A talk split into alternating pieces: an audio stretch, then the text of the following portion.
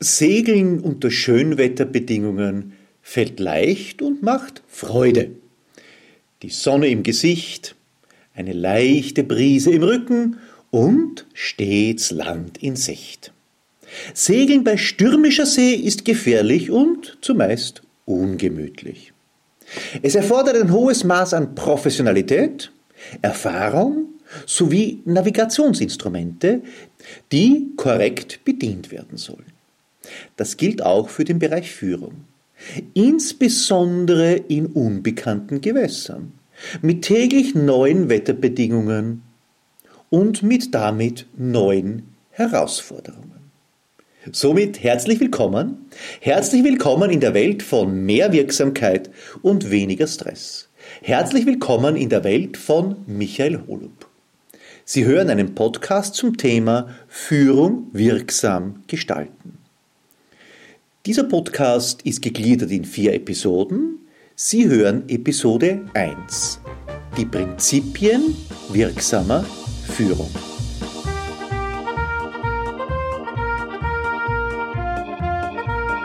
Das erste Prinzip lautet Resultate zählen. Und das ist gleich ein sehr gewaltiges Prinzip. Es unterscheidet auch Führung von Geführten. Also Ihre Mitarbeiterinnen und Mitarbeiter im Team, wenn Sie die Führungskraft sind, werden ja dafür bezahlt, dass sie sich redlich bemühen. Das heißt, das Bemühen selbst, das können Sie bewerten, das können Sie auch diskutieren, da können Sie mehr fordern, das ist keine Frage, aber Ergebnisse abliefern, das ist Ihre Aufgabe. Ihre Aufgabe als Führungskraft und nicht primär die Aufgabe Ihrer Mitarbeiterinnen und Mitarbeiter. Ich weiß, das tut weh. Allerdings, Sie müssen es nur zu Ende denken. Irgendwann gibt es ganz oben und in einem Familienunternehmen zum Beispiel relativ bald eine Führungskraft, der gehört dieses Unternehmen oder große Teile. Und dort wird es auf einmal klar, Resultate zählen, sonst hat die Familie kein Einkommen. Und welche Führungskraft kann das dann am besten? Sich darauf zu konzentrieren, dass Resultate und nur Ergebnisse zählen? Hier gibt es einen einfachen, na, ich möchte nicht sagen Trick, aber ein bisschen ein Trick ist es natürlich schon, am Beginn zumindest. Wenn man Freude hat am Erreichen der Ergebnisse. Also wenn die Ergebnisse selbst nicht Pflicht, sondern Freude bereiten. Also ich muss nicht diese Ergebnisse erzählen, weil wir sonst keinen Gewinn machen, sondern ich kann diese Ergebnisse erzählen, weil ich ganz einfach in meinem Führungsverhalten so gut bin, weil es mir Freude bereitet, dieses Können einzusetzen. Und dann sind die Resultate, die ich abliefere, Ergebnisse, die automatisch kommen. Ich brauche es mir nicht einmal zum Ziel machen. Sie kommen als Ergebnis. Das ist die faszinierende Welt erfolgreicher Führungskräfte. Weil dann bekomme ich Sinn in meiner Tätigkeit. Ich mache etwas, das ich sehr gut kann, das ich sehr gerne mache, das mir Freude bereitet. Zu Ende gedacht, brauche ich nie wieder zu arbeiten, weil ich habe mein Hobby zum Beruf gemacht. Und das liefert mir dann die Motivation für zukünftige Aufgaben und vielleicht auch schwierigere Herausforderungen. Dass die Frage dann nicht lautet, um Gottes Willen, so etwas habe ich noch nie erlebt in meinem Führungsalltag. Wie werde ich das lösen? Sondern vielleicht eher der Gedanke ist, diese Aufgabe hatte ich noch nie. Aber die letzten zehn Aufgaben habe ich auch gelöst. Ich bin gespannt, wie ich es löse, aber ich bin mir sicher, dass ich es löse. Und diese Führungskraft gibt dann die Begeisterung in das Team und auch ein großes Maß an und auch ein großes Maß an Zuversicht. Und wenn ein Team Zuversicht von der Führungskraft bekommt, dann werden es, richtig, bessere Resultate. Und dieses Team innerhalb eines Unternehmens ist dann Vorbild für alle anderen.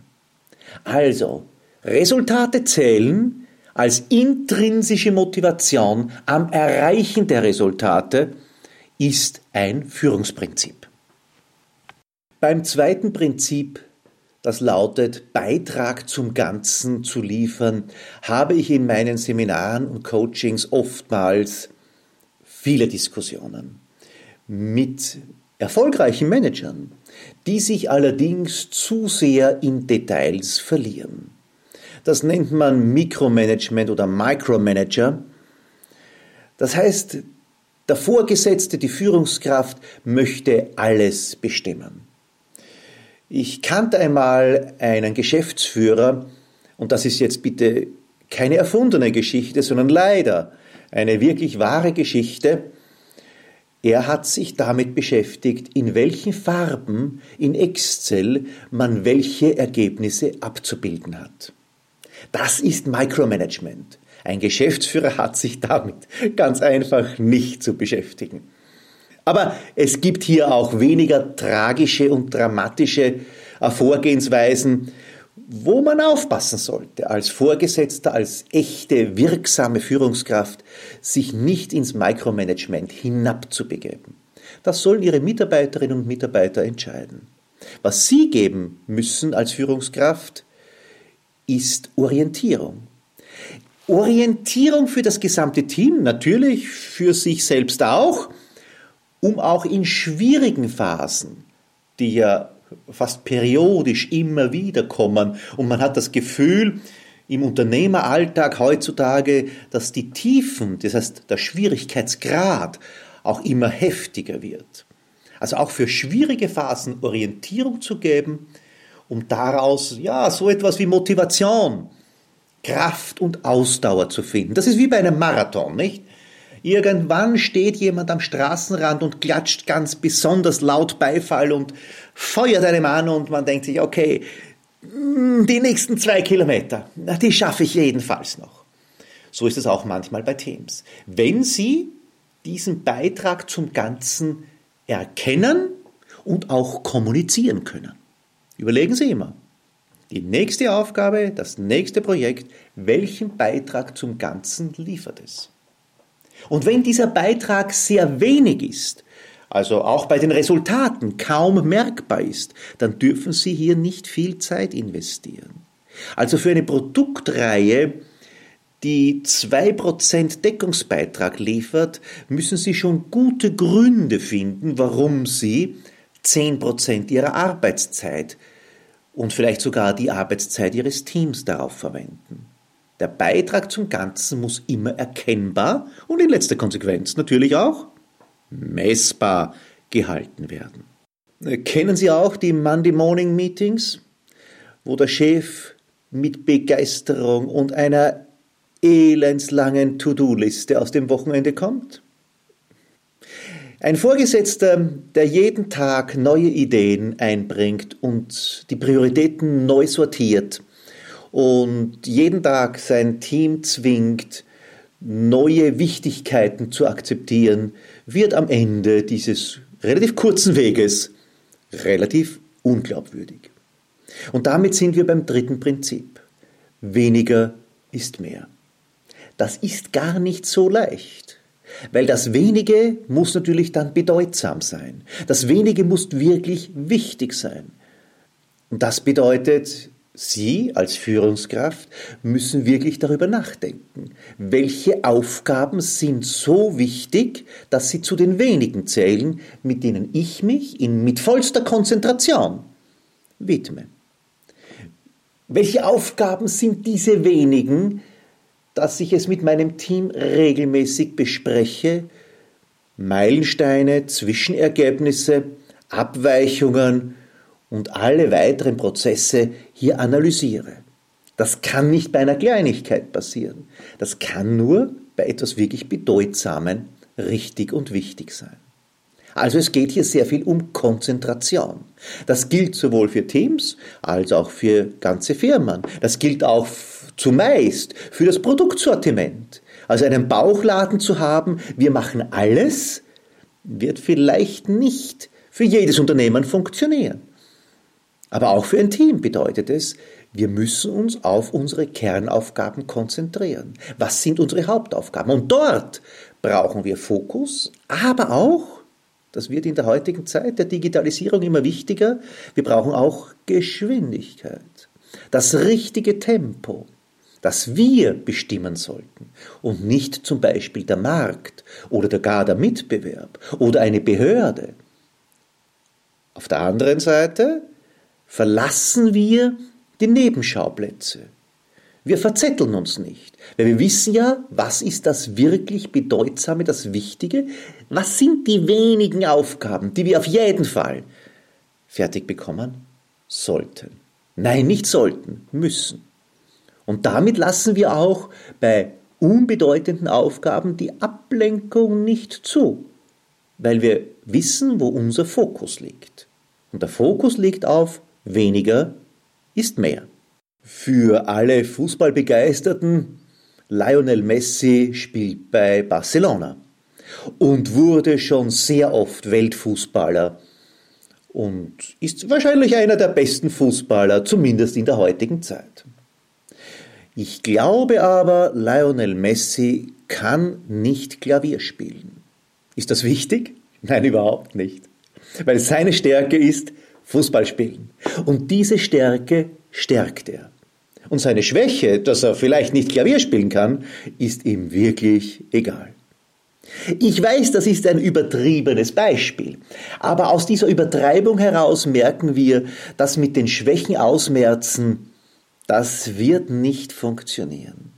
Also wenn Sie Führungskraft sind und Sie haben ein Team und in diesem Team haben Sie Mitarbeiterinnen und Mitarbeiter mit unterschiedlichen Stärken, dann konzentrieren Sie sich bitte auf diese Stärken. Sie dürfen natürlich die Schwächen Ihrer Mitarbeiterinnen und Mitarbeiter auch kennen. Warum?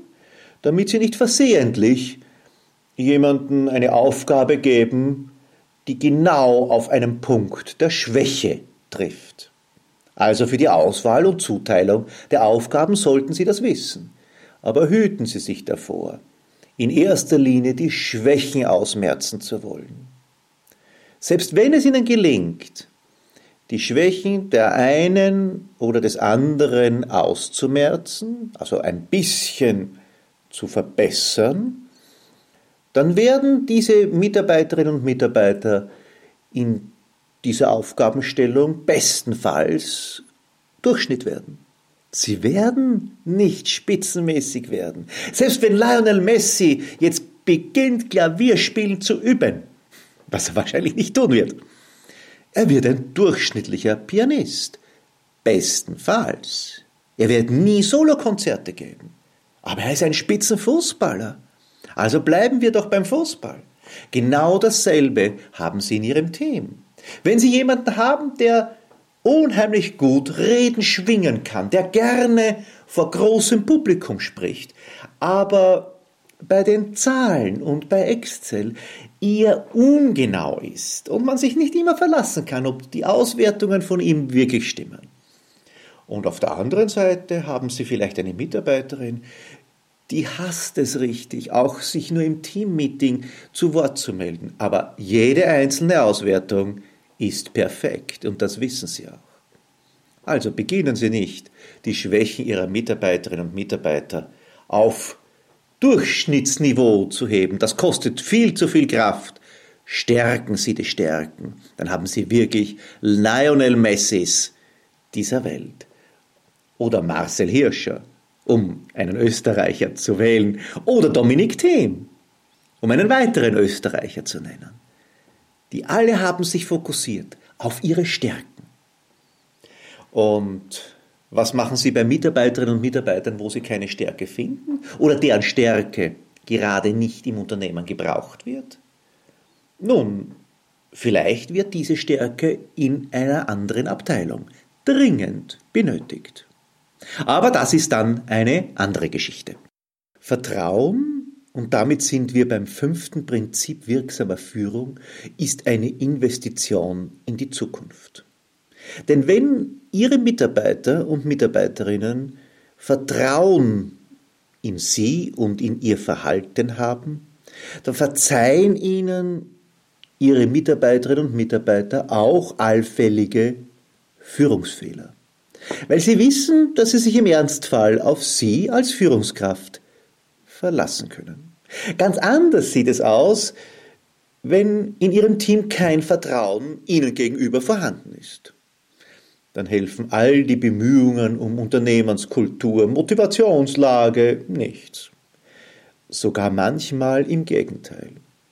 Mitarbeiterinnen und Mitarbeiter halten Sie dann durch zu heftiges Bemühen in Richtung Motivation zum Beispiel für unehrlich oder gar manipulativ.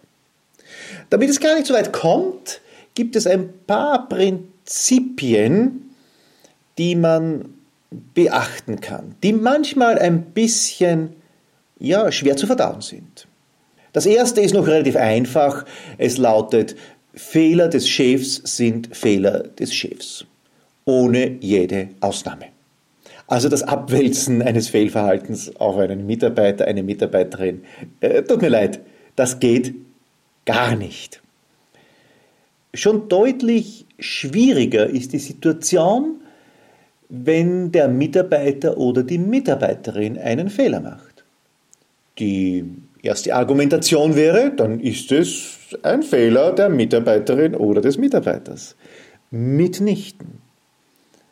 Gegenüber der Außenwelt, also außerhalb des Teams, zum Beispiel zum nächsten Linienvorgesetzten, ist jeder Fehler eines Mitarbeiters, einer Mitarbeiterin Fehler der jeweiligen Führungskraft auch wiederum ohne jede Ausnahme. Das bedeutet, im Außenverhältnis, im Innenverhältnis, natürlich muss ein Fehler entsprechend behandelt werden. Auch hier gibt es natürlich mehrere Methoden. Die erste Methode ist einen Schuldigen suchen, ist weniger gut. Die zweite Methode ist Lösungen suchen, das ist deutlich besser. Und jetzt kommen wir zu den Erfolgen. Ein Erfolg eines Mitarbeiters, einer Mitarbeiterin ist immer Erfolg der Mitarbeiterin. Es darf sich der Vorgesetzte, die Führungskraft niemals die Leistung aus seinem Team auf die eigenen Fahnen heften, um damit vielleicht sogar seine Karriere zu beschleunigen. Und auch hier gibt es noch eine Steigerung. Hat jetzt der Chef selbst eine herausragende Leistung erbracht, dann wird er hoffentlich so vernünftig sein, wie der Großteil der Formel-1-Fahrer zum Beispiel, die sich immer als erstes beim Team bedanken. Und die ganze Welt hört zu. Also, es ist eine Investition in die Zukunft. Aber es ist nicht immer leicht. Vertrauen durch einige wenige Maßnahmen die allerdings ehrlich und wiederum aus einem selbst geführt werden müssen, also nicht aufgesetzt sein dürfen. Das muss, wie man so schön sagt, authentisch rüberkommen. Das sollte man sich auch bewusst sein, dass man mit sich selbst ringen muss. Bin ich schon die Führungskraft, die mit dem Brustton der Überzeugung sagen kann, ein Fehler einer Mitarbeiterin ist mein Fehler gewesen? Wenn Sie das können, sind Sie am richtigen Weg. Das sechste und damit letzte Prinzip in unserer Reihe ist positives Denken. Positives Denken hat eine bedeutsame Wirkung in zwei Ebenen. Auf der einen Seite auf der Ebene der sogenannten Probleme und auf der anderen Seite in der Ebene der Erfolge. Bei Problemen, glaube ich, ist es offensichtlich. Es macht einen Unterschied, ob ich auf ein Problem mit fatalistischer Hingebung reagiere oder meine Reaktion angemessen und realistisch ist und sich orientiert an der Problemlösung und am Vermeiden für die Zukunft. Das heißt, dass ich aus einem Problem zumindest die Chance entwickle, einen Lernprozess zu haben. Das ist ein positiver Zugang. Das Problem ist schon aufgetreten, der Fehler ist schon passiert, darüber brauche ich mich jetzt nicht mehr aufregen. Don't cry over spilled milk. Also die Milch ist bereits ausgeschüttet, darüber brauche ich mich nicht mehr zu ärgern. Jetzt geht es darum, das Problem zu lösen. Konstruktive und pragmatische Problemlösung und am Ende für die Zukunft verhindern, dass dieses Problem, dieser Fehler nochmals im eigenen Team oder idealerweise auch in anderen Teams nicht noch einmal vorkommt. Positives Denken ist aber mindestens genauso wichtig, wenn es um Erfolge geht. Und hier sind wir wiederum beim Team. Angenommen, Ihr Team hat einen Erfolg gefeiert. Also nehmen wir das einfachste Beispiel. Ein Großkunde konnte an Land gezogen werden. Er konnte überzeugt werden, Ihre Produkte oder Dienstleistungen zukünftig zu beziehen. Hier geht es ganz einfach ums Feiern und Belohnen. Hier geht es aber dann, wenn man positiv denken möchte, auch um das Darstellen des Erfolgsfaktors. Also nicht nur Schulterklopfen und sagen, toll waren wir, sondern so richtig positives Denken kommt dann zum Ausdruck, wenn auch begründet wird. Wo lag der Kern des Erfolgs? Wer hat welchen Beitrag geleistet? Und was davon kann im eigenen oder auch in anderen Teams multipliziert werden? Das heißt, mehrfach wiederverwendet werden. Und ich kann Ihnen sagen, jedes Unternehmen hat in der einen oder in der anderen Ebene so seine Herausforderung.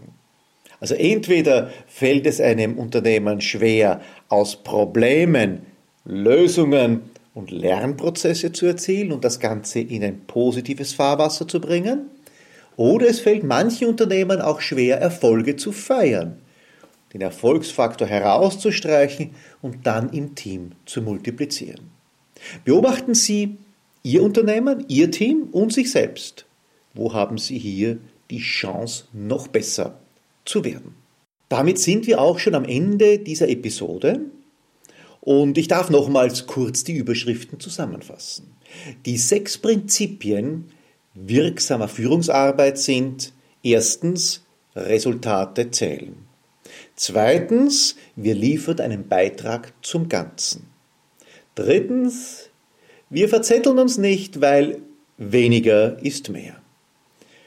Fünftens, nicht die Schwächen sind ausschlaggebend, sondern die Stärken jedes Mitarbeiters, jeder Mitarbeiterin und wir stärken diese Stärken.